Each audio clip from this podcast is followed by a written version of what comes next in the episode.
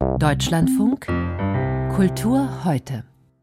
Und in den Kulturmeldungen mit Antje Allroggen geht es jetzt um das Literaturfestival in Karachi. Nachdem die deutsche Schriftstellerin Ronja Othmann dort ausgeladen wurde, will jetzt auch der Journalist und Autor Hasnam Kasim nicht auftreten. Er war vom Goethe-Institut eingeladen worden, um vor Ort über Israel und Palästina zu sprechen. Durch die Ausladung Othmanns sei ihm allerdings deutlich geworden, dass seine politische Haltung, eine Zwei-Staaten-Lösung gut zu heißen, die Hamas als Terrororganisation zu bezeichnen, von der Festivalleitung nicht erwünscht gewesen sei. In Deutschland von Kultur begründete Kasim den Verzicht auf seine Teilnahme in Karachi so mir war klar, wenn ich all diese Dinge äußere, und ich habe mich auch früher schon in Artikeln und in den sozialen Medien sehr kritisch gegenüber äh, viele Dinge in, in alle Richtungen geäußert, aber eben auch gegenüber manche palästinensische Aktivitäten, insbesondere gegenüber die Hamas, dann war mir klar, auch meine Sicherheit ist nicht gewährleistet. Also habe ich deswegen aus Solidarität mit Ronja Ottmann mhm. und eben aber auch aus Sorge um meine Sicherheit gesagt, ich trete dort nicht auf.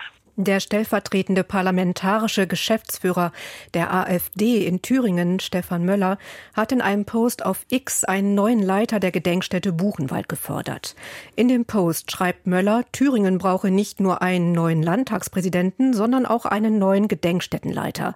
Vielleicht sogar, Zitat, den ersten seit 30 Jahren, der nicht aus dem Westen angeschleppt wird, um uns Thüringern zu sagen, wie wir denken und wählen sollen. Zitat Ende.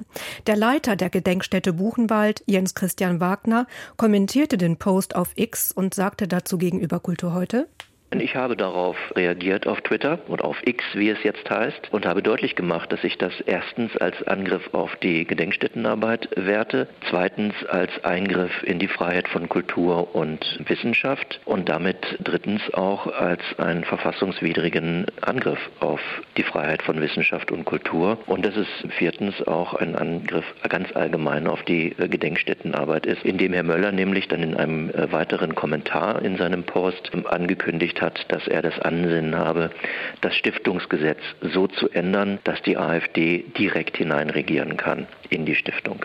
Die Stiftung Gedenkstätten Buchenwald und Mittelbau Dora wird zur Hälfte aus dem Landeshaushalt finanziert. Wenn die AfD in Thüringen die Landtagswahlen gewönne, so Wagner, könne auf diesem Wege der Stiftung der Geldhand zugedreht werden. Die Kulturmeldung mit Antje Allroggen. Vielen Dank.